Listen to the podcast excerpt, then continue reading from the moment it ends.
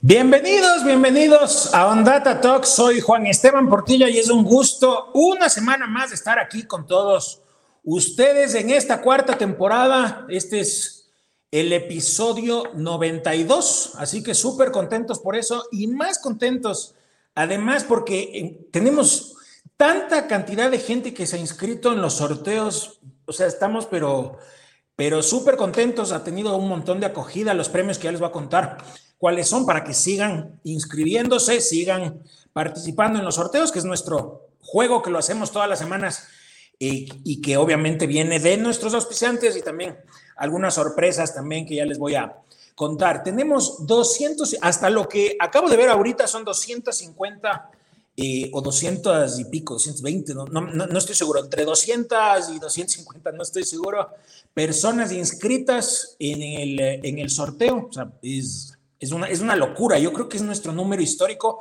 para sorteos de, es, es en una semana. O sea, es de la semana pasada a esta, es estos 250 personas que están inscritas eh, en, los, en los sorteos. Entonces, eh, ¿qué es lo que estamos, qué es lo que estamos sorteando? Evidentemente estamos sorteando un montón de premios y cómo hacer para que se puedan inscribir. Ahorita les va a aparecer un código eh, QR para quienes nos están viendo en YouTube, es un código QR, lo único que hacen es, es, escanearlo y automáticamente se les va a abrir el link para que puedan participar. Y en el caso de que nos vean desde, o que nos escuchen, en este caso sería desde Spotify o de Apple Podcasts, este, simplemente en la descripción van a encontrar la, el, el, link para que, puedan, para que puedan inscribirse en los sorteos. Igual, si es que tampoco no lo se les hace más sencillo, en nuestra en el link de la en el link de la bio tranquilamente pueden ahí este inscribirse también, ahí van a encontrar el link. Así que ¿qué es lo que estamos qué es lo que estamos sorteando? Pues estamos sorteando una camiseta oficial de la selección ecuatoriana de fútbol totalmente personalizada. El sorteo de esta camiseta es el 16 de noviembre. Es decir, el 16 sabremos quién se gana y el 16 haremos, eh, o sea, nos contactaremos para poder personalizar en el tamaño, en el color, eh, con lo que ustedes quieran personalizar la camiseta. Eh, es así de sencillo. Esto el 16 de noviembre. De ahí, el 26 de octubre, vamos, que es el 26 de octubre, es la próxima semana. el 26 de octubre hacemos el sorteo de la mascota oficial, la primera mascota oficial que justo la semana pasada nos contaba este, Fernanda Iglesias, que fue nuestra invitada de la semana pasada, a quien le mandamos un abrazo y además súper agradecidos con ella, vamos a sortear la mascota oficial de la, de la, del Mundial. Así que eso también es la primera que va a llegar al Ecuador y también vamos a estar aquí sorteándola la próxima semana.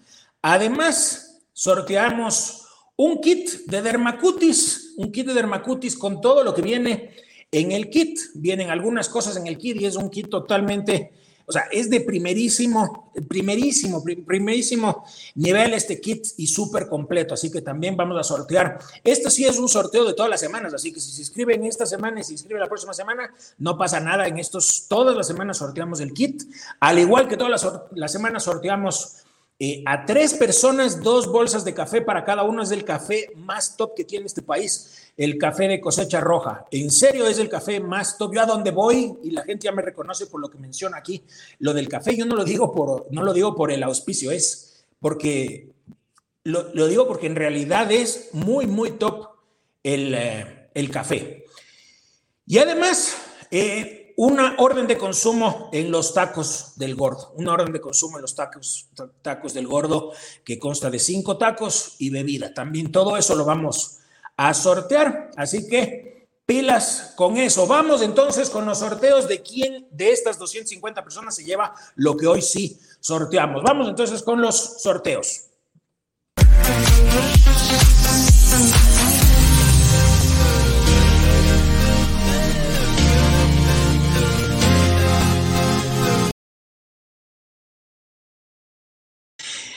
Vamos entonces, a ver, en los sorteos de hoy, como les decía, hay varias personas sorteadas, 225, imagínense, yo decía 250, 225 personas, ahí están todos los nombres, le pusimos un código también a cada uno, fíjense, ahí las personas inscritas, y aparte, eh, aparte, o sea, con eso ya tenemos los datos y nos contactaremos.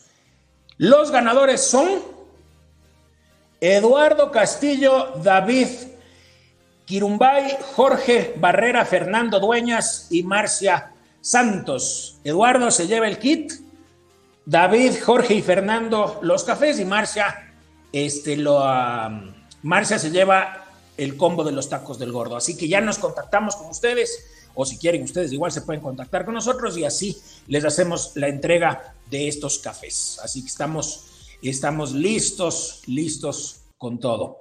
Vamos entonces con nuestro invitado. Vamos a estar hoy con Daniel Costa. Daniel es, es, es experto en estadística deportiva. Él eh, tiene además, él es, cofundador de WinStats, que es una empresa de estadística deportiva muy top, con gran proyección a futuro. Y vamos a estar hablando de tecnología para el Mundial, de todo lo que vamos a ver en términos de innovación tecnológica en este Mundial. Siempre cada cuatro años el, año, el mundial pasado, acuérdense que, que, lo más top que se veía era lo del bar. Veamos ahora para este mundial con qué nos sorprenderá la FIFA y qué es lo que nomás encontraremos con nuevo, como nuevos desarrollos. Así que vamos con nuestro invitado de hoy.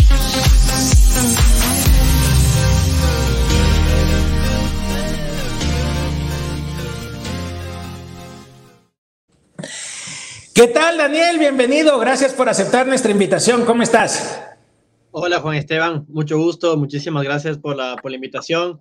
Y nada, muy, muy feliz de que hablemos de estos temas que nos apasiona, fútbol, y nada más, todavía más cerca de ya del Mundial, estamos un poco más de un mes, así que nada, pues muy, muy emocionado de estar acá. Sí, chuta, qué hermoso que es hablar de fútbol, la verdad. Yo he sido también futbolero toda mi vida, así que emocionadísimo por ver, que, además también yo soy muy fan de la tecnología, así que eh, muy entusiasmado de saber qué es lo que va a ver, qué es lo que vamos a ver en este, en este mundial. Nosotros siempre preparamos un pequeño videito con los puntos destacados de los que hablaremos, así que si te parece, Daniel, vamos con los cinco datos clave del día. Perfecto.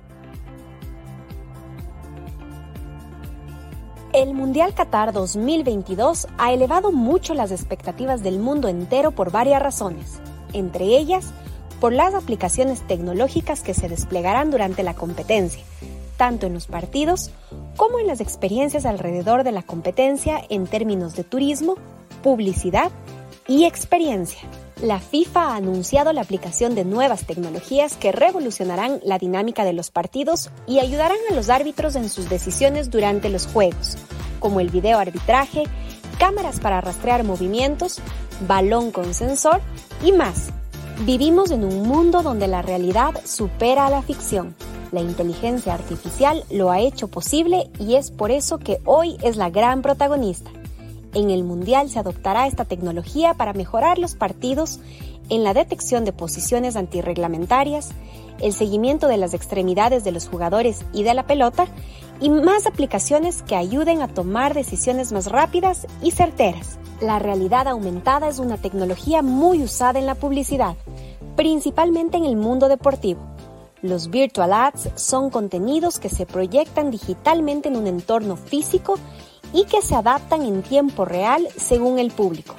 Seguro este mundial nos sorprenderá con los mejores anuncios. Con nuestro invitado de hoy, Daniel Costa, periodista, cofundador de WinStats y experto en estadística deportiva, estaremos conversando sobre la tecnología e innovación que veremos en este mundial. On Data Talks llega a ustedes gracias a nuestros auspiciantes, los tacos del gordo, Derma Cutis y Café Cosecha Roja. Bienvenidos. Listos, entonces ahora sí estamos con todo. A ver, primero vamos como por vamos como por partes y creo que además para para para ti y a lo que te dedicas hoy por hoy con tu con tu negocio. Estadística deportiva. Vamos con el antes de cada partido. ¿Qué nomás qué nomás eh, o sea, beneficios de, de por qué un equipo de fútbol debería tomar en cuenta la data para tomar decisiones?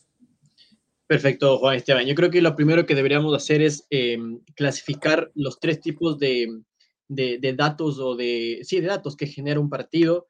Em, el primero es la, estadística descriptiva como tal, que es em, este informe o este primer pantallazo que tenemos del partido, por ejemplo, cuando nos muestra la televisión, eh, la posesión de pelota, cuántos remates ejecutó un, un, equipo, la efectividad de pases, etc.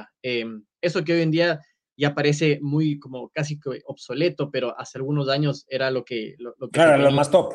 Exactamente. Luego tenemos las, las verdaderas métricas de rendimiento, donde tenemos métricas simples y métricas avanzadas. Aquí es donde ya eh, se utilizan eh, para analizar el rendimiento del jugador o de un equipo a nivel colectivo. Entonces, tenemos métricas muy simples como, como un pase, por ejemplo, pero yo al pase, la acción de dar un pase, la puedo desglosar en la distancia de ese pase, la dirección de ese pase, este, si es que, o el tipo de pase, si es un pase progresivo, un pase filtrado, eh, etcétera. Y también tenemos las métricas avanzadas dentro de este grupo, donde tenemos ya modelos elaborados, por ejemplo, la expectativa de gol o el, famoso XG, que es lo que ya se utiliza ahora, que te calcula la probabilidad de que un remate termine en gol o no. Entonces, eh, si un jugador ejecuta un remate, se...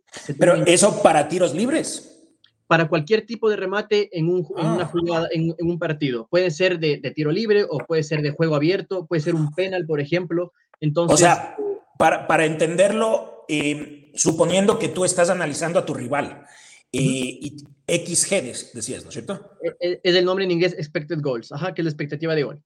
Expectativa de gol. Ya, con esta expectativa de gol tú puedes saber a qué jugadores no le puedes dejar, pero ni por casualidad que patee desde afuera o, desde Totalmente, totalmente. Yo puedo analizar al rival y también puedo ver eh, la efectividad de mi delantero, por ejemplo. ¿Por qué? Porque pueda que mi delantero tenga una mayor expectativa de gol que goles convertidos. Entonces, eh, es un modelo que, toma en cuenta, como te decía, muchas variables, por ejemplo, la distancia desde, desde donde se ejecutó el remate, por ejemplo, la posición del arquero, cuántas defensas habían adelante del remate, etcétera. Entonces, esto es una, una métrica ya avanzada. Y el tercer grupo de datos, sí, sí. Sí, sí, no, eh, perdón, antes de... Y el tercer grupo de datos, que es ahí donde realmente hablamos de Big Data, para que te hagas una idea, un partido de fútbol tiene alrededor de 2.000 a 2.500 eventos, es decir, pases, quites, faltas, remates, etcétera, ¿ya? Y ahí no estamos hablando todavía de Big Data, ¿sí? Ahí estamos hablando de, de Data o, o, Smart Data, utilizan algunos, algunas personas. Cuando hablamos de Big Data es cuando hablamos del tercer grupo de datos, que es los datos de tracking, ¿ya? ¿Qué son los datos de tracking? Son los datos eh, de rendimiento físico, donde yo a través de o los GPS o ahora con las cámaras que te detectan el movimiento. Por ejemplo, hay unas cámaras ya muy avanzadas en Europa que te detectan en, la Liga Española, por ejemplo, hasta 20 posiciones por segundo de cada jugador. Entonces, multiplícalo 20 posiciones por segundo por un jugador, es... por los 90 minutos, por los 22 jugadores. Tenemos en un partido 8, 10 millones de datos y ahí sí podemos estar hablando de ya algo más cercano a lo que es Big Data. Entonces, tenemos... O sea, de estas, de estas tres como como la segunda y la tercera es la que se utiliza para hacer análisis de rendimiento. La, segunda, que eran las, las, métricas como tal para el análisis eh, técnico-táctico, por, por, así decirlo, y obviamente tiene que estar anclado del rendimiento físico. Yo puedo tener un jugador muy técnico que se desenvuelve muy bien, pero también tengo que ver sus métricas eh, físicas, eh, intensidad, velocidad, distancia recorrida, etc. Ahí se utilizan las métricas de tracking. Yo me pongo, yo me pongo muchas veces a pensar, y, ahorita, y ahorita me surge esto, Em, es posible que, por ejemplo, tú tengas claro como, como entrenador, eh, todo el cuerpo técnico, preparado físico, todo. Es posible que tú puedas tener claro qué jugador puede rendir, cuánto tiempo puede rendir bien, eh, como para que después, tipo minuto 30, sepas por el análisis de data en qué momento tienes que reemplazarlo. Mira, ahí hay que definir, por ejemplo, qué es rendir bien, por ejemplo, porque ahí va a depender mucho de un cuerpo técnico eh, porque esto, esto no, está, escrito en piedra y puede ser muy subjetivo para un entrenador lo que, lo que signifique jugar bien o jugar mal, ¿ya? Entonces, ahí va a depender mucho del cuerpo técnico eh, y por supuesto que se puede, que se puede saber este, lo, que tú me indicas. Lo que sí hay que definir qué métricas voy a analizar y yo puedo hacer una agrupación de métricas y sacar un índice, por ejemplo, es decir, mi jugador ha tenido una calificación sobre 10 de, de 7 sobre 10, de 6 sobre ¿Tú, 10. Tú parametrizas para tener esa calificación de 6, de 7 o de 10. Tú, cada, cada cuerpo técnico parametriza. Exacto, yo puedo agrupar ciertas métricas. Entonces, por ejemplo, voy a, eh, voy a agrupar métricas ofensivas, por ejemplo, métricas defensivas, métricas de distribución. ¿Por qué? Porque incluso dentro del, de un equipo eh, los roles son distintos. Entonces, yo no puedo, Claro. eh, yo no puedo eh, analizar el rendimiento de un defensa con las mismas métricas que las, que las de un delantero, porque las funciones en la cancha son totalmente distintas. Entonces, yo tengo que eh, saber segmentar y, y saber agrupar bien estas métricas para decir, ok, mi jugador está teniendo un buen desempeño o no.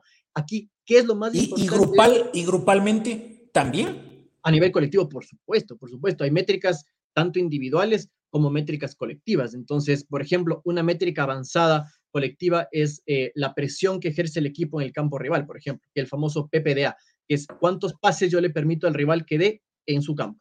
¿ya? Entonces, Que a la, a la final entiendo que eso también se adapta a cada cuerpo técnico, porque hay equipos que no les gusta tener la pelota por, tú- por decisión táctica. Totalmente. Tú tienes los entrenadores que les gusta presionar mucho en, en- en- en último tercio, que es lo que, que es la, la- la zona de finalización, o tienes técnicos que te prefieren esperar un poco más de media cancha. Entonces yo sé en qué zona de la cancha presiona más este entrenador, en qué condición del partido, cuando está ganando, cuando está empatando, eh, de local o de visitante. Eh, entonces lo que yo te decía aquí, lo, que es muy importante es del contexto, porque yo puedo tener un jugador, eh, para saber si mi jugador está eh, en un rendimiento óptimo o no, tengo que compararlo con, con su promedio, por ejemplo, con la media de rendimiento de él mismo en la temporada. Entonces, Y en entrenamientos, me imagino también. Ahora también puedes hacer la comparación con entrenamientos. ¿Por qué? Porque hay jugadores que te rinden muy bien en un entrenamiento, pero en un partido no te rinde bien. Entonces, ahí puede que tengas métricas cualitativas. Por ejemplo, eh, Nervios. bien la presión, está nervioso, eh, ¿qué está pasando? Entonces, ¿por qué en el entrenamiento me arroja unos índices muy altos y por qué acá en el partido eh, pasa todo lo contrario? ¿O qué es lo que también sucede? Hay jugadores que brillan o que les va muy bien con equipos, eh, cuando se enfrentan equipos de media tabla para abajo, por ejemplo, ¿ya? ¿Y qué pasa cuando juegas de visitante contra el puntero? El Claro. rendimiento empieza a bajar. Entonces hay factores eh, psicológicos, más cualitativos, eh, que, son, que son un poco más complicados de que sean medibles, porque tú no puedes medir la presión o, o el factor psicológico de un jugador, porque hay, ya te digo, e- el fútbol al final del día está jugado por seres humanos y hay, Claro que hay afectaciones. que. Hay jugadores que se pelearon con la novia el día anterior y su rendimiento va, y no hay explicación para, para decir, oye, ¿por qué tu rendimiento acá estuvo tan bajo? Y hubo un factor psicológico de, oye, la noche anterior pasó algo, se peleó con la familia, se peleó con la novia. Entonces, es, es O sea, bastante... el, el tema es, el tema es, o sea, to- toda esta información, el tema es, o sea, procesarla. O sea, alguien tiene que dedicarse y a incluir esa información, porque de lo contrario no te va, no te va a funcionar. es de mucho proceso, de mucho, eh, el tema de los datos, eh, el, el proceso para antes de llegar a la conclusión final es muy largo, eh, desde la limpieza como tal, la estandarización de los datos, es un proceso bastante extenso, ya te digo, y, y lo que más complica son estos, fa- estos factores de contexto que tú no los puedes medir. Ya- Yo puedo Claro. medir cuántos pases correctos dio mi jugador en una cancha, ya, pero yo no sé por su cabeza qué es lo que está pasando o por qué está bajoneado o por qué está motivado. Entonces, ahí es cuando tú tienes que eh, saber un poco eh, cómo O a tomar- veces, o a, o a veces también puede ser que te pese, por ejemplo, la camiseta de la selección. O sea, yo, yo he escuchado muchos análisis de, de, bueno, de un ídolo para muchos, eh, yo creería que pa- pa- por ahí millennials en general, eh, que es Claudio Canilla, siempre se hablaba de que él la camiseta de la selección argentina no le pesaba, a diferencia de otras personas, y que por ahí el man se, simplemente se ponía la camiseta y era como jugar en el barrio y simplemente salía, pero eso no es la tónica de todos los futbolistas, o sea, hay otros que tal vez hay que hacer un trabajo más psicológico Totalmente, y de... Totalmente. Depende, va a depender de cada futbolista. Hay futbolistas que pasa lo contrario, en cambio, que se ponen la camiseta de la selección y, y Y- no rinden como rinden. y no rinden. equipo, no se adaptan bien. O lo más común, los fichajes. Tú haces fichajes de estrellas para tu equipo y tú dices, oye, este jugador que, que la rompió en tal lado, va a venir Claro. al equipo y va a hacer exactamente lo mismo. Y nunca se adaptó por temas culturales, por, la, por temas físicos, por temas eh, del equipo como tal. Y tú dices, oye, pero las métricas de acá me indicaban de que este jugador iba a rendir tal vez te faltó contexto para, hacer, para, para poder hacer ese fichaje. Entonces, eh, Sí, sí, total. es un espectro bastante, bastante. Sí, amplio. ¿cuántas veces, cuántas veces que uno dice, o sea, o no se, se ilusiona con algún nuevo jugador en el equipo de preferencia, que, que, que la rinde. respuesta correcta debería ser Liga de Quito, no sé de qué equipo eres tú. Sí. ¿De qué? ¿Sí? Ya, la respuesta correcta es Liga de Quito. Y que de repente el jugador no, no, no rinde. Pero bueno, es, obviamente también es como toda la cultura, eh, yo, yo, yo, entiendo que es la cultura desde el cuerpo técnico eh, y obviamente hacia los jugadores también, porque ellos, ellos son parte clave de también contarte todo, todo este contexto emocional que están viviendo previo a un partido o, o post partido también. Entonces es toda una cultura hay, un trabajo muy en grupo porque tú tienes que trabajar con el cuerpo técnico, con los jugadores y con una secretaría técnica. En caso de que los equipos tengan una secretaría técnica o una dirigencia deportiva como tal, eh, es un trabajo en conjunto eh, y acá la clave es, eh, es decir que los datos son un complemento para la toma de decisiones, un complemento para el análisis del entrenador. Acá el dato o, los software que se utilizan ahora no viene a reemplazar a nadie, son herramientas que en las te ayudan a mejorar las decisiones Exactamente. Y hay muchos entrenadores o muchos dirigentes que creen que esto va a reemplazar algún día a alguien o los mismos representantes de los jugadores y no es así.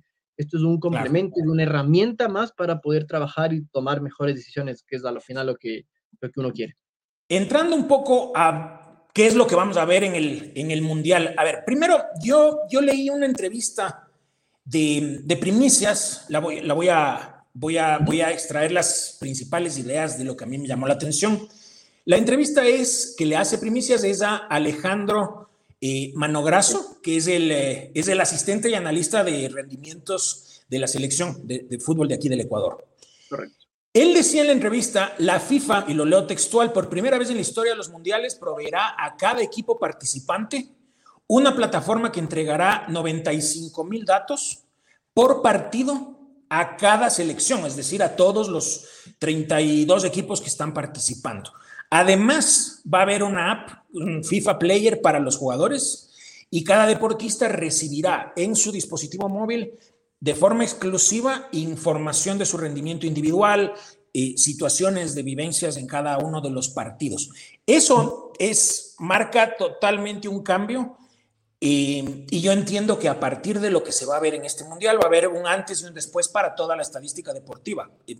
¿Cómo, cómo, son 95. ¿Cuántos decías que es para Big Data? ¿Cuántos datos?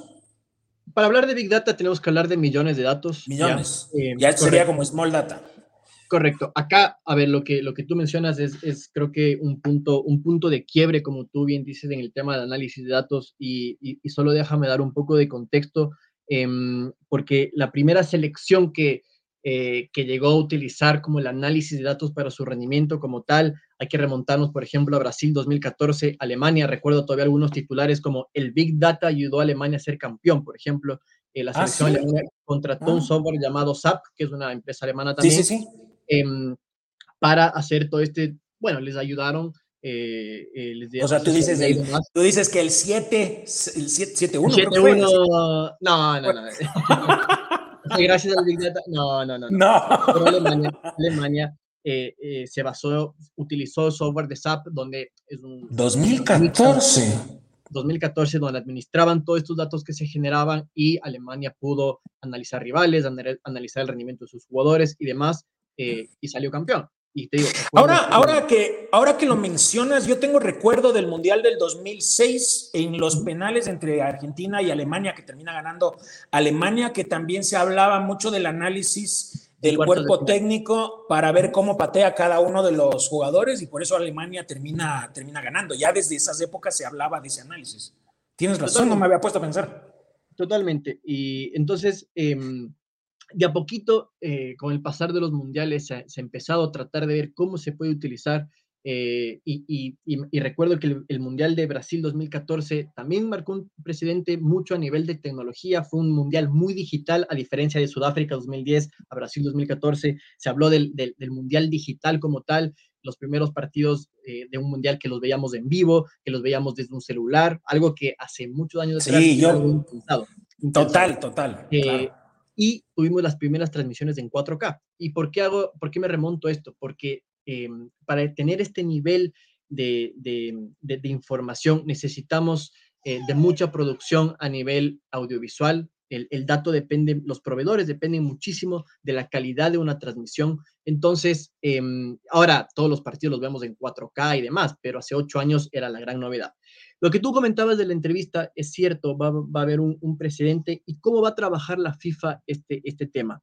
Acá hay un tema de que em, el mundo de los datos en el, en el fútbol eh, lo, lo, tienen los proveedores y se ha convertido como en un monopolio de, de, algunas empresas. Entonces la FIFA dijo, ok, vamos a tratar de estandarizar esto, vamos a tratar de que esto sea más visible al público, a los equipos, a los jugadores. Para que te hagas una idea, eh, uno de los proveedores más grandes del mundo es Opta, que trabaja con la FIFA. Ellos para cubrir un partido de fútbol... Opta. Opta, ajá, que ahora se llama Stat, Stat Perform, que es el grupo grande, pero se llamaba Opta hace no mucho. ¿Qué es lo que hace esta empresa? Analiza, por ejemplo, a, dos, eh, a, un, a, un, partido de fútbol eh, y tiene un analista por equipo. ¿ya? Entonces, una persona analiza un equipo, otra persona analiza un equipo y tienes un analista eh, de cabeza.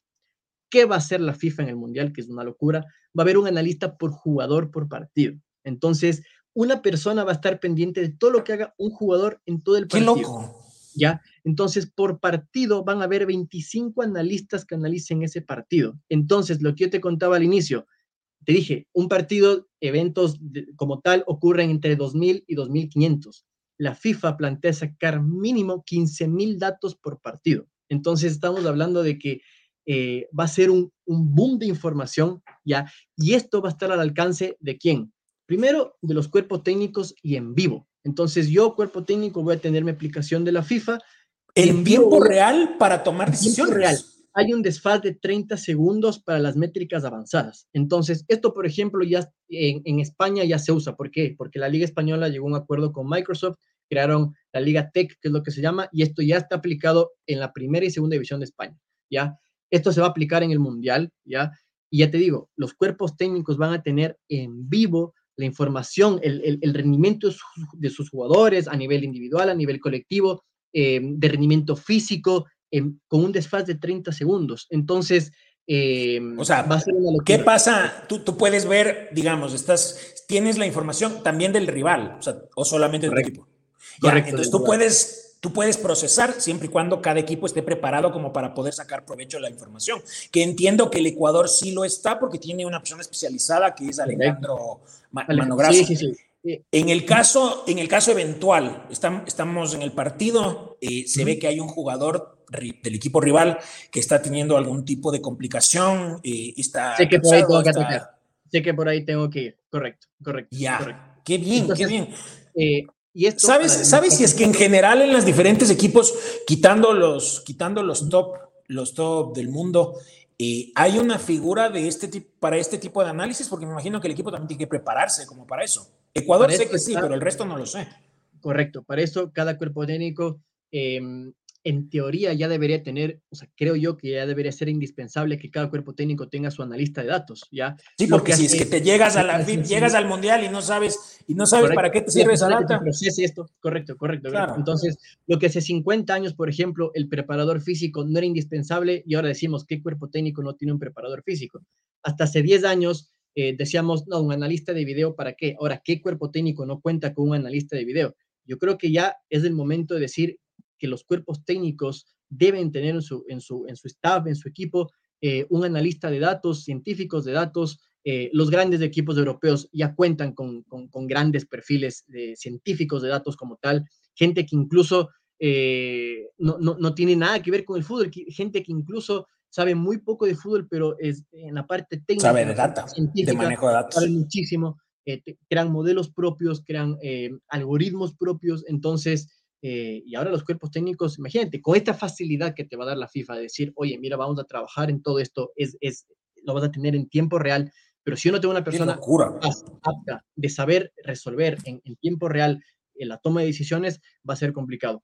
Y con el tema del FIFA Player, los jugadores también van a tener acceso a esa información. Obviamente ellos están jugando, no lo van a poder ver en vivo, pero igual es una aplicación donde ellos van a poder ver y decir, ok, así jugué este partido, van a tener las métricas de rendimiento, las métricas de eh, físicas, eh, los videos, fotos, todo en una aplicación que se llama la FIFA Player, que es lo que, lo que tú mencionabas. Entonces... Qué, eh, qué, qué, qué, bien, qué bien. No, ver, creo que, creo, no sé, me corriges, eh, tal vez empiece a partir de, de, este mundial, se empiece a evidenciar ciertas brechas por ahí hasta generacionales de del cuerpo técnico, cuando tal vez es como resistente a los cambios, con las nuevas generaciones que en cambio son como mucho más, eh, mucho más fáciles, eh, mucho más adaptables, digamos, y además que entienden mucho más de, estos temas de, data y de, y de algoritmos. Yo te lo puedo decir incluso desde mi experiencia personal con mi, con mi, con mi emprendimiento, eh, donde tú vas viendo qué perfiles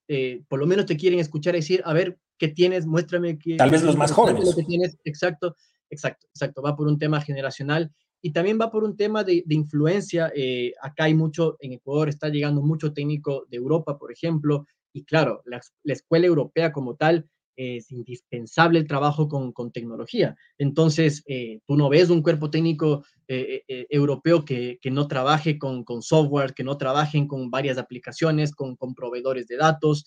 y todavía cuesta un poco a ciertos cuerpos técnicos em, tratar de enganchar con esta idea, que claro, te dicen, eh, no, o sea, realmente no le veo la utilidad, no le veo la, lo que sea práctico, ¿no? Entonces, sí, depende mucho de, del cuerpo técnico, eh, de la experiencia y demás. Y ahora también, eh, ahora tenemos eh, sobre todo en Europa, las carreras de las ciencias del deporte, que he estudiado también un montón. Entonces, por ejemplo, Miguel Ángel Ramírez, que fue el, técnico que sacó campeón independiente del Valle en el 2019 de la Sudamericana, él es un científico del deporte. Él es graduado de ciencias del deporte, tiene su máster, tiene su PhD en ciencias del deporte eh, y también es entrenador. Entonces, mira estos perfiles, cómo se van, cómo se van entrelazando. Entonces, ahora, ahora un entrenador también te sabe eh, analizar datos, interpretar datos, eh, entonces, ya te digo, se viene una... O sea, principalmente creo que tiene que saber qué información necesita. Correcto. Porque a la final el, análisis lo puede hacer tal vez el especializado, pero el técnico tiene que saber realmente qué datos quiere, qué métricas quiere medir, porque, porque uno no puede tampoco medir absolutamente todo porque no termina nunca. ¿Qué es lo más importante? El técnico tiene que decirlo y por eso el cuerpo técnico tiene que estar bien rodeado de gente que le facilite ese trabajo y me diga en 5 o 10 minutos a través de los datos cómo le puedo hacer un gol a ese equipo, cómo le puedo hacer daño a ese equipo y cómo no me pueden hacer daño a mí. En 5 o 10 minutos, pero para llegar a esos 5 o 10 minutos hay un trabajo de horas, de horas, de horas para llegar a ese nivel de toda esa data, transformarla en información. Claro, sí, sí, totalmente. Entrando un poco a hablar, en el 2018 vimos el, el VAR como gran, gran como la gran novedad y la gran innovación tecnológica. A ver, antes, antes de entrar a los temas que tienen que ver con el bar, ¿eres pro o contra bar? Yo estoy más contra que a favor del VAR. ¿Por qué? Porque siento que se ha desnaturalizado totalmente el tema del fútbol. No puedes tomarte 10 minutos analizando un offside, no puedes tomarte 12 minutos analizando si fue mano o no fue corta mucho, sí. Se corta demasiado. Yo creo que si se le, o sea, al VAR como se utiliza hoy en día, yo estoy totalmente en contra. No puedes pitar un offside porque el dedo gordo de la mano derecha o del pie izquierdo se pasó dos centímetros. Entonces, eh, insisto, el fútbol no está jugado por robots el fútbol está jugado por seres humanos, eh, donde tú no puedes arrancarte el brazo para, para que el, el, brazo, el hombro esté en offside. Claro, estar ahí. Eh, exacto, tú no puedes jugar con el, con el brazo atrás. Entonces, eh, siento que se, se, exageró mucho en la toma de decisiones del, del, del VAR. Yo creo que si se lo flexibiliza un poco y se toman más rápido las decisiones, va a ayudar sin lugar a dudas. ¿Cuántos equipos a nivel, históricamente se han, eh, han estado perjudicados en los mismos mundiales, cuántos equipos fueron perjudicados por no tener esta tecnología, pero insisto, no puedes tomarte 12 minutos, 10 minutos para ver si es que fue penal o no fue penal. Eh, ¿Qué es lo que está pasando en, Ecuador, por ejemplo? Solo algunos partidos tienen VAR, entonces yo digo, o todos tienen VAR o nadie tiene VAR. O sea, porque uno sí, porque otro no, porque yo lo puedo pagar, pero no, pues yo creo que todos deberíamos eh, tener ese, ese acceso que en algo nos garantiza justicia. Y aún así ha habido casos donde ni con el VAR se garantiza justicia. Entonces, ah, si se le da un mejor uso, si se le da un mejor uso, estoy totalmente a favor, pero hay que, hay que hacer algunos, algunos cambios. Algunos cambios que en teoría vienen. A ver, yo te digo lo que yo creo también, estoy de acuerdo con lo que tú dices, pero además de eso, yo, yo muchas veces siento, yo muchas veces siento que con toda esta evolución que ha habido en el deporte, en el fútbol y todo este entendimiento técnico, táctico de cada partido y la planificación tan exagerada que hay para cada partido y el cómo contrarrestar al equipo rival. O sea, yo siento que de a poco se ha perdido un poco el show, o sea, desde el espectador, yo siento que es, es, lo que hemos perdido. Y lo asemejo mucho al box. Yo me acuerdo del box cuando yo era niño. El box era espectacular ver una pelea. Era, pero chutas se daban, era para el espectador, me refiero, para el aficionado, era realmente era todo un evento ver una pelea. Ahora te quedas, pero más que dormido. O sea, no, no, no llegas a ver una pelea completa porque es tan planificada que, y eso pasa en los equipos. Están ahí muy hay un tema que es muy debatible de si el fútbol se ha vuelto más o menos predecible. Entonces, es un debate interesante donde tú dices, yo creo que el fútbol cada vez está más predecible. ¿Quién gana la Champions todos los años? El Real Madrid, un equipo de Inglaterra y demás. Y tienes la excepción. Y quizás la excepción te confirma la regla. La Premier League, por ejemplo, es un, es un torneo donde si no es del, ahora, si no es del City, es del Liverpool o el Chelsea. Y tienes la excepción que fue España hace algunos años. Entonces, eh, la Juventus, por ejemplo, en Italia, nueve veces campeón seguido, el Bayern en Alemania, diez veces campeón seguido, y tú dices, oye, el fútbol está cada vez más predecible. Es un debate interesante y quizás también por ahí se, ha ido perdiendo un poco de esto que tú llamas este, este factor extra de, de, que no sabes lo que va a pasar, de, y cada vez hay menos de eso porque cada vez está todo más calculado, todo está más, más analizado, más medido. Eh, pero ahí es cuestión de, que también el deporte se ha ido adaptando también a estas nuevas, a estas nuevas tecnologías que, te permiten minimizar el error. Entonces, eh, tú tienes equipos ahora que, no te quieren salir a atacar eh, porque tienen miedo de que por ahí te hagan un gol, porque por aquí, por acá, y tienes un partido 0-0 y ni un remate al arco, y es como, puchi, ¿dónde está ese factor que, lo hacía un poco más atractivo, más emocionante el deporte? Claro, el ida y vuelta es, o sea, sí se ha perdido. O sea, eh, por ejemplo, a mí me encantaba ver años atrás y llegó un punto que me aburrí del fútbol español, pero es que me aburrí porque sé quién va a ganar antes de que jueguen y sé que además va a ser goleada. Pero bueno, en todo caso, eso que decías tú del bar, más de esto que estoy mencionando yo ahora, es lo que yo por ahí he sentido en estos últimos en estos últimos años y ahora con la evolución de lo que, lo que te voy a preguntar, que tiene que ver con la cantidad de nuevas cámaras que van a haber dentro de cada estadio, creería que va a ser aún más crítico esto de que el dedito esté adelante y que no te, y que te marque el offside. Correcto. Eh, además de, la, de, la, de, la, de, las grandes producciones televisivas que vemos en los mundiales, se van a añadir 12 cámaras extras por parte de cada partido para hacer este cálculo semiautomático de lo que va a haber en el offside, ¿ya? ¿Para qué es esto? Para justamente evitarnos los seis minutos, los cinco minutos de, oye, eh, ahora, si tú te has visto, si tú te has fijado en el, cuando se analiza un offside por el VAR, se traza una línea, ¿verdad? Y, y, tú dices, oye, esa línea, ni sé qué. Esa línea es trazada a mano por los árbitros que están en el VAR, ¿ya? Entonces, para evitarnos todas estas, estas complejidades, eh, estos trabajos manuales y demás, la FIFA dijo, se acabó. Vamos a crear un sistema semiautomatizado con 12 cámaras extras, con el chip que va a tener el balón y demás, para saber en 30 segundos si el jugador estuvo adelantado o no. Em, ahora, lo que va a haber es un grado de tolerancia para que no pase esto de, hoy está pasado el meñique, está pasado el dedo gordo. Pero ¿quién define ese grado de tolerancia? Por ejemplo, en la Premier se está utilizando esto del grado de tolerancia, donde te permite hasta, que, hasta el tema de tu pie eh, que, no esté, que no esté por sobre el, el, el, defensa. Por ejemplo, si está tu mano, tu hombro y demás, eh, se tolera ese offside, pero si está tus, uno de tus pies por delante del jugador, se considera offside. Entonces, eso es bueno en este grado de tolerancia porque, claro, tú no puedes esconder tus brazos, tú no puedes arrancarte el hombro para que no tiene ventaja el más chiquito. Exacto, o, o, justo en esa jugada estuviste como no sé, en una posición como más hacia adelante y justo la mano te, te cobra offside. Entonces va a haber un grado de tolerancia. Eh, y ahora en, la, eh, en el Mundial, eh, si bien esto no es que se, hay que, hay que aclarar una cosa, que muchas de estas innovaciones y demás, no es que se ponen a prueba en el Mundial, porque imagínate si, si, hay, errores o algo por el estilo. Estos, estas tecnologías ya se, ya se probaron en los partidos de repechaje, se probaron en la Copa Árabe 2021, con todo éxito, evidentemente, y ahora sí se va a dar uso en el Mundial. Lo mismo fue el VAR en el Mundial de 2018. El VAR se venía utilizando dos años antes, solo que fue el primer Mundial con VAR. Entonces, em, ahora para evitarnos todas estas interpretaciones, esta, esta demora de tiempo, en 30 segundos eh, automáticamente el árbitro le va a avisar si es que fue offside o no. Y yo, si me preguntas qué se viene para después, y quizás eso sea conversación de más adelante, lo más probable es que unos robots nos digan el offside, o sea, que ya desaparezca en un el, el, árbitro. el juez de línea y solo tengas un robot que automáticamente levante la banderola cuando la jugada esté en offside. Y el, y el árbitro central también, porque a la final del bar te está diciendo todo.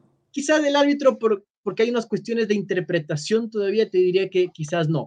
Pero el juez de línea que tiene que ver exactamente con el ojo. Ya no va a ser necesario. El ojo, eh, y, claro, el ojo te puede fallar, por más que lo entrenes y todo, te puede fallar. Un jugador te puede estar tapando la posición del otro jugador.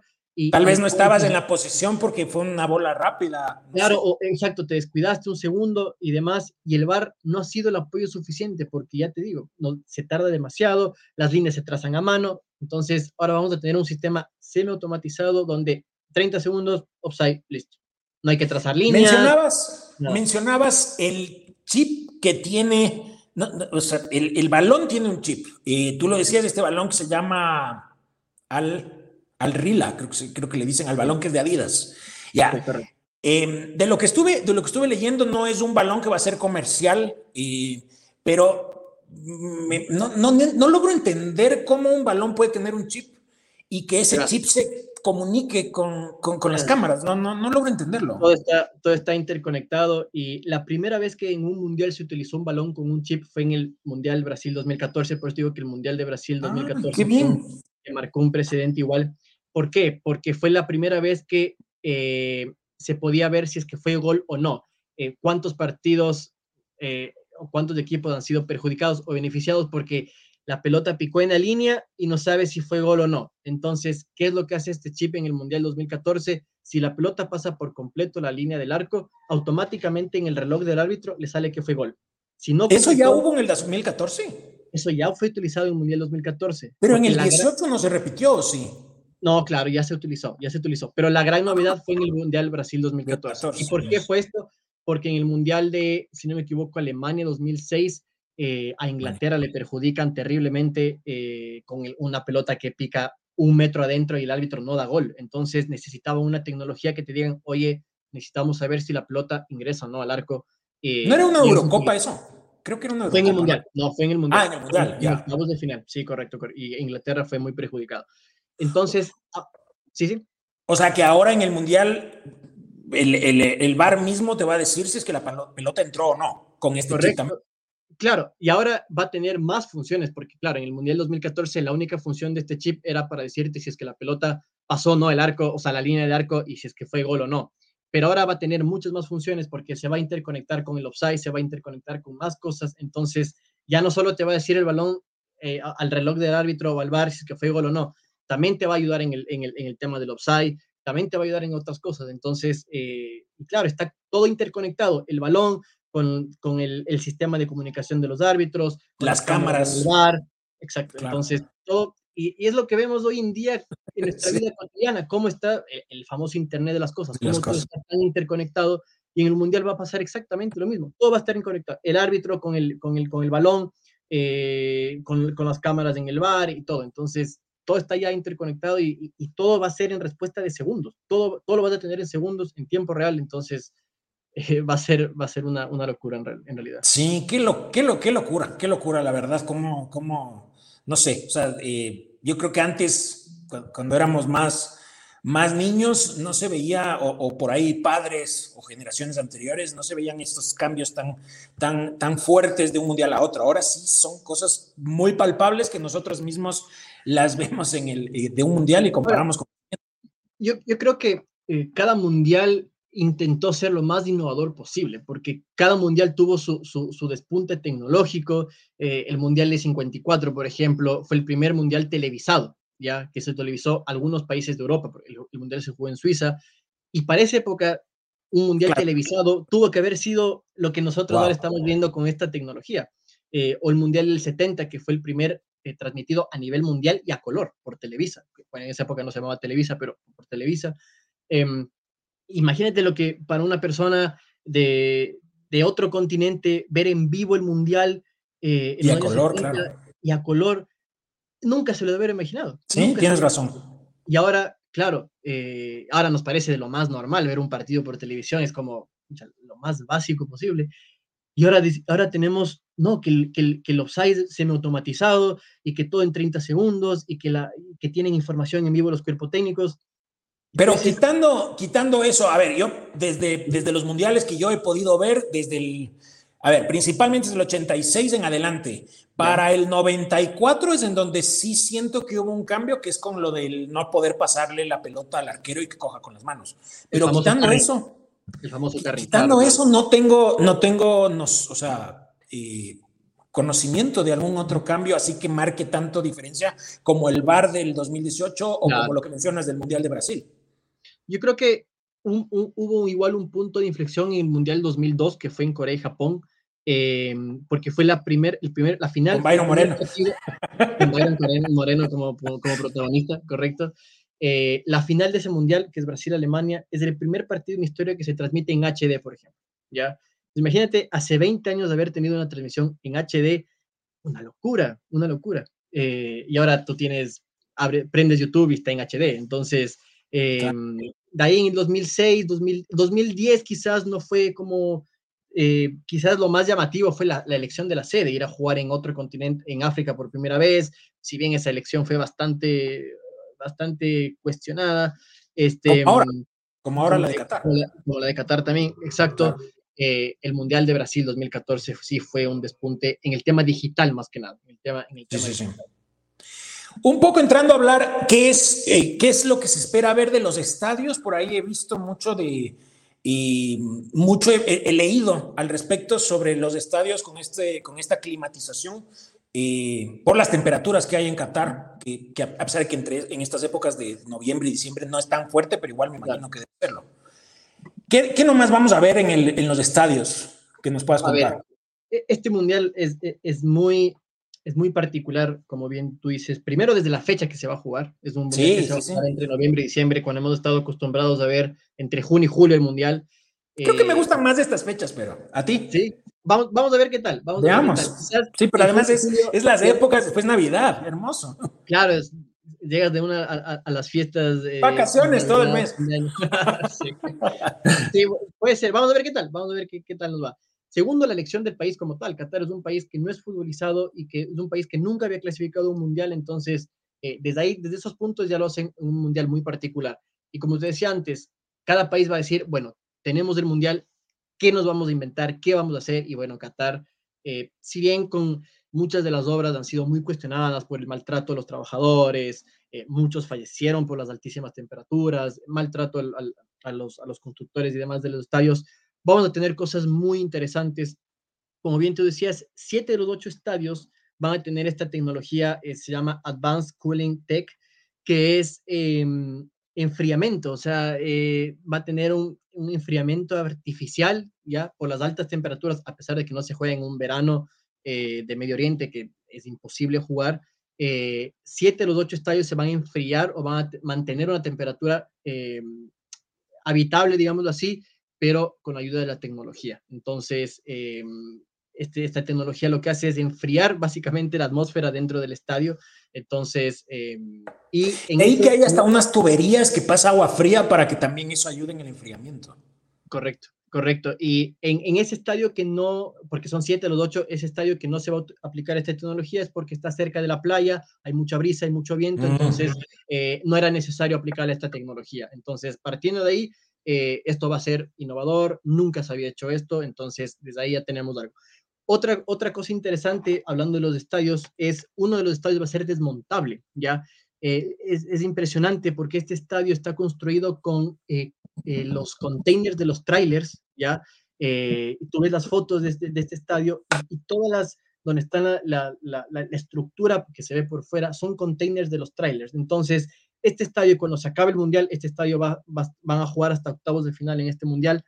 Eh, lo, van a de, lo van a desarmar y, y, y son containers de, de trailers y, y, ahí queda. Entonces, eh, no va a pasar lo que pasó en Brasil, por ejemplo, que se construyeron estos, eleman, estos elefantes blancos en medio de la selva, en medio de la, de la Amazonía, el estadio de Manaus, por ejemplo, donde ni siquiera hay fútbol profesional y se construyeron mega, mega estadios. Eh, acá para que no pase eso y quede, y quede prácticamente votado, dijeron, ok, vamos a hacer estadios que los armemos, se acaba el mundial y los vamos a desarmar. Entonces es como, eh, es, impresionante. Ahora, que, ahora que lo dices, llego a entender porque leí que, que con lo que van a desmontar, leí que lo van a donar a países que por ahí están como afectados. Puede ser, puede ser. E, e, en, ese punto no, no, he ahondado mucho, pero no me, no me sorprendería. Eh, y otra cosa, antes de que se me olvide, que, va a ser la, FIFA para este mundial, en conjunto con Qatar, eh, va a ser la primera, a ver, por primera vez una persona ciega, una persona con discapacidad visual, perdón, va a poder eh, presenciar en braille en vivo el partido, ¿ya? Entonces ah. van a tener unas, unas como máquinas para que sientan con sus manos y van a poder eh, sentir el partido como tal. Eh, em, eh, y esto es algo que jamás se había, se había, Nunca, claro. En tiempo real, en braille, lo van a sentir al partido. me imagino que Qué bien. narrando el partido y, y, y, tú vas a poder sentir, tú vas a poder ir, ir sintiendo las jugadas como tal. no he visto cómo lo van a hacer, lo, lo leí bastante y me, me, pareció espectacular. De las cosas que más me, me emocionaron, por, decir, por así decirlo, que, eh, que en alguna forma también eh, de a poco eh, es más inclusivo. Más inclusivo, claro.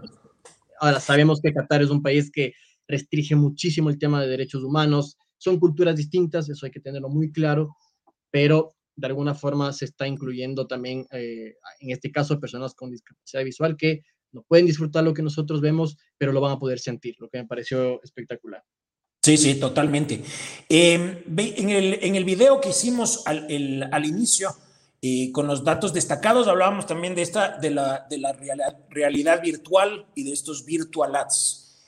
Em, no sé si nos puedes contar algo, algo al respecto, porque sí es súper llamativo que uno pueda ver, en, o sea, puedas diferenciar de acuerdo a quién te ve una propuesta publicitaria.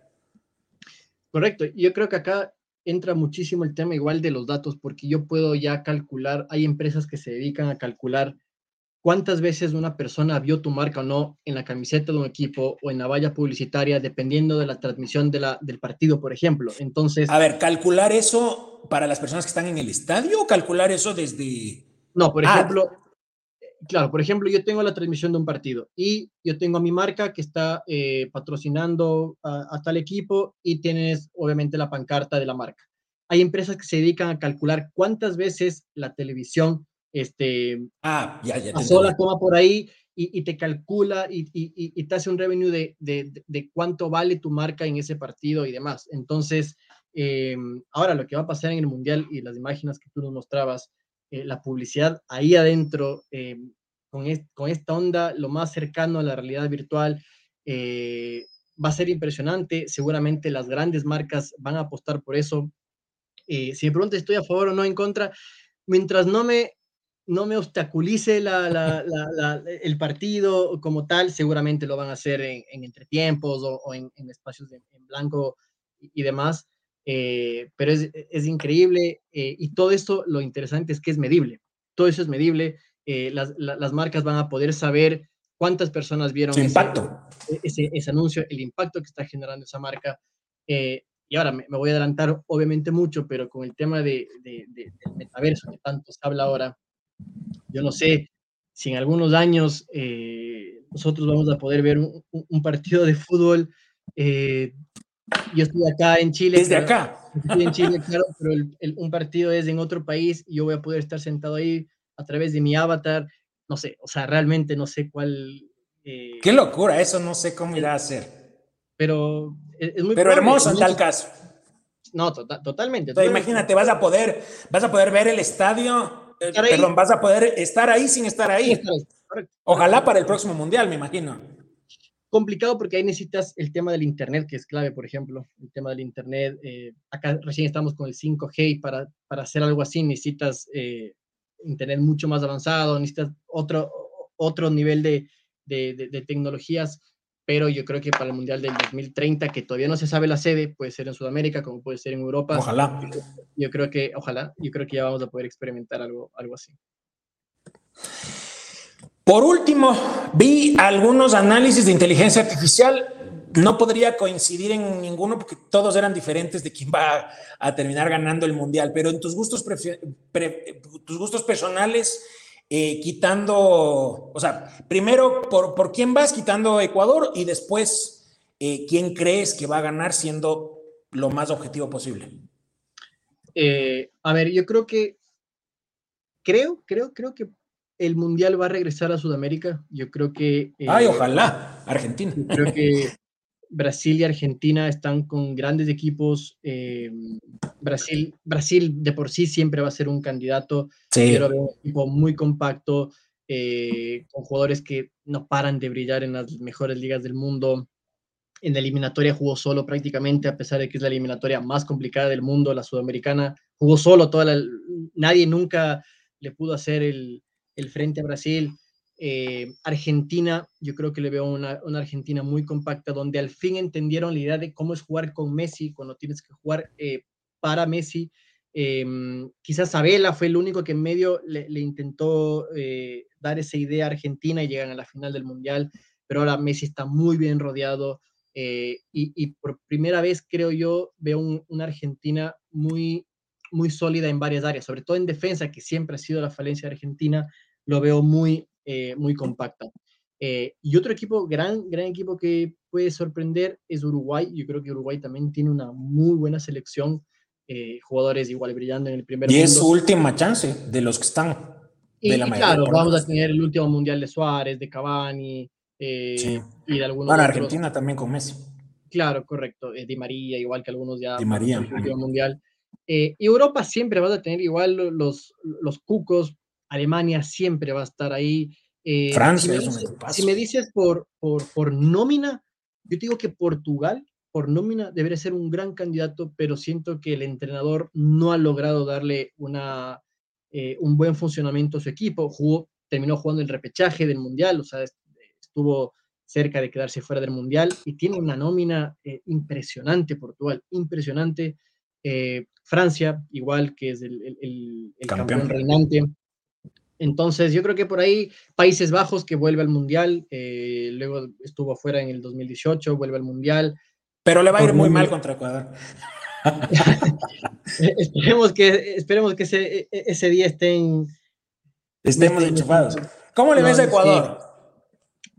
Ah, es complicado, mira, Ecuador ha tenido un año muy complicado, el 2022 no ha sido un buen año para Ecuador. Eh, justo en esa nota que leíste de primicias, eh, esta semana va a salir otra porque yo colaboro con ellos de qué pasa con efectividad de Ecuador y es muy preocupante la falta de gol de Ecuador. Este, en los nueve partidos que hemos jugado del año, apenas hemos marcado seis goles, tomando en cuenta que hemos jugado cinco partidos amistosos contra selecciones eh, tipo Cabo Verde, eh, Japón. Yo sé que no somos una potencia mundial, pero somos una selección mundialista eh, con varios jugadores que ya juegan en las grandes ligas eh, eh, europeas, con jugadores en, en, en, ligas como la norteamericana, que hoy en día es muy competitiva, la mexicana, que siempre ha sido competitiva. Y, y, es preocupante la, la, la, falta de gol. Y justo en esa entrevista, Alejandro decía que no le preocupa tanto la falta de gol porque el jugador está generando oportunidades de gol, lo cual es cierto. Yo lo comprobé con los datos y es cierto. y aquí utiliza la métrica de la expectativa de gol y Ecuador este año ha generado una expectativa de gol de 12,5. O sea, Ecuador tuvo que haber marcado 12,5 goles y apenas ha marcado 6. Entonces, Ecuador ha marcado la mitad de goles de lo esperado este año. Hemos errado penales, hemos errado oportunidades Goles muy hechos. claras de gol, muy claras de gol. Sí. Eh, y, nos falta ese killer porque ni Ener Valencia ni Michael Estrada eh, fueron los grandes killers en, la, en las eliminatorias. Claro. Eh, Michael hizo cinco goles y Ener hizo cuatro goles. Entonces no le podemos, no le podemos pedir a Ener Valencia que en un partido haga un hat-trick, que haga tres, cuatro goles en un partido, porque en la selección nunca fue ese killer. Si bien es el máximo goleador histórico de la selección, lo ha sido porque ha jugado muchísimos partidos y, gran cantidad de esos goles son amistosos. Entonces, eh, nos falta ese, quizás nuestro último gran killer fue Felipe Caicedo, que, que evidentemente no, no volvió más a la selección. Eh, así que medio para concluirte, eh, es un equipo joven, yo creo que tienen la gran oportunidad para mostrarse estos jóvenes que están cerca de dar grandes pasos a los mejores equipos del mundo. O sea, lo vemos a un Mo Moisés Caicedo claro que, que brilla, brilla, en la Premier League. Hace tiempos que no tenemos, lo último fue Valencia, que no tenemos un jugador que brille en la Premier League, que es la mejor liga del mundo, eh, en, mi, en, mi, opinión. la más competitiva, la más dura. Eh, y claro, ahora que lo quiere Liverpool, que lo quiere por acá el Manchester United, eso es bueno. Y quizás el, Mundial marque... es la, la apertura. es la apertura para decir lo mismo con Piero Incapié, que está en un equipo que si bien está jugando Champions, el Bayern Leverkusen no es de, los top de a nivel de Europa, pero se puede dar. Lo mismo con Gonzalo Plata. Gonzalo Plata está, que es un jugadorazo, desequilibrante, a nivel individual creo que es lo mejor que tenemos, pero está jugando en un equipo que está peleando el descenso de nuevo en España. Eh, entonces, yo creo que... Claro, es una gran vitrina ahora y tienen que aprovechar. Una vitrina, eh, como ya ha pasado antes con algunos jugadores de la misma selección. O sea, el mismo Antonio Valencia. Lo que pasó con Valencia, lo que pasó con Méndez, luego del Mundial 2006 fue a jugar en Holanda. Entonces, eh, y como tenemos un equipo muy joven, fue el segundo más, fue el, más joven en promedio de toda la eliminatoria. Eh, yo creo que es una gran vitrina para estos muchachos.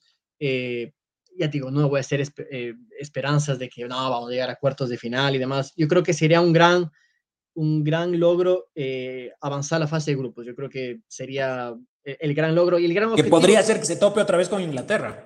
Y podría toparse de nuevo con Inglaterra. Claro. Bueno, Daniel, la verdad, muy, muy agradecidos contigo. Además, les invito a toda, a toda nuestra audiencia que lean. Tenemos, Daniel ha colaborado también con nosotros como, como blogger y tenemos unos artículos que tienen que ver justo con todo esto que hemos hablado, eh, Internet de las Cosas, y algunos temas de inteligencia artificial, etcétera. Así que pueden encontrar los artículos de Daniel en www.ondata.com.es. Daniel, muy, muy agradecidos contigo de muchísima valía, de muchísimo valor todo lo que nos has compartido y seguramente nuestra audiencia también lo va a pensar igual. No, muchísimas gracias a ti, Juan Esteban, por la invitación. Eh, nos encanta hablar de estos temas, fútbol, tecnología, creo que es un, gran mix, así que nada, ya te digo, y, y me despido con lo que empecé. Eh, agradecido por, por, por, estar acá y, emocionado a la vez porque cada vez, cada vez falta menos para, para el Mundial. Sí, total. Además, sigan también a WinStats, que es el, es la, el, negocio que tiene, que tiene Daniel, que tiene, es, es, un negocio con gran proyección, y síganlo obviamente también a Daniel. Un abrazo entonces, Daniel. La próxima semana vamos a, estar enfocándonos igual en, el Mundial eh, y vamos a estar enfocándonos principalmente en temas publicitarios, así que seguramente también será de, mucho aporte y de mucho entendimiento para qué, es, hacer como marcas premundial y durante mundial, porque es como que todo se paraliza. Así que pilas, pilas todos, igual con los sorteos. Ahorita van a tener otra vez el, eh, el banner ahí con el código para que puedan escanearlo, puedan participar en los sorteos. Todos los, todo el tiempo tenemos sorteos así que pilas. Daniel, un abrazo inmenso. Ojalá que nos podamos ver pronto. Suerte. Allá estás en Chile. Debe estar ahí medio chocando un poquito con lo que Chile no clasificó. Pero... Y acá, acá es un, sabor agridulce el tema del mundial, pero igual. y no clasificó varias veces, ¿no?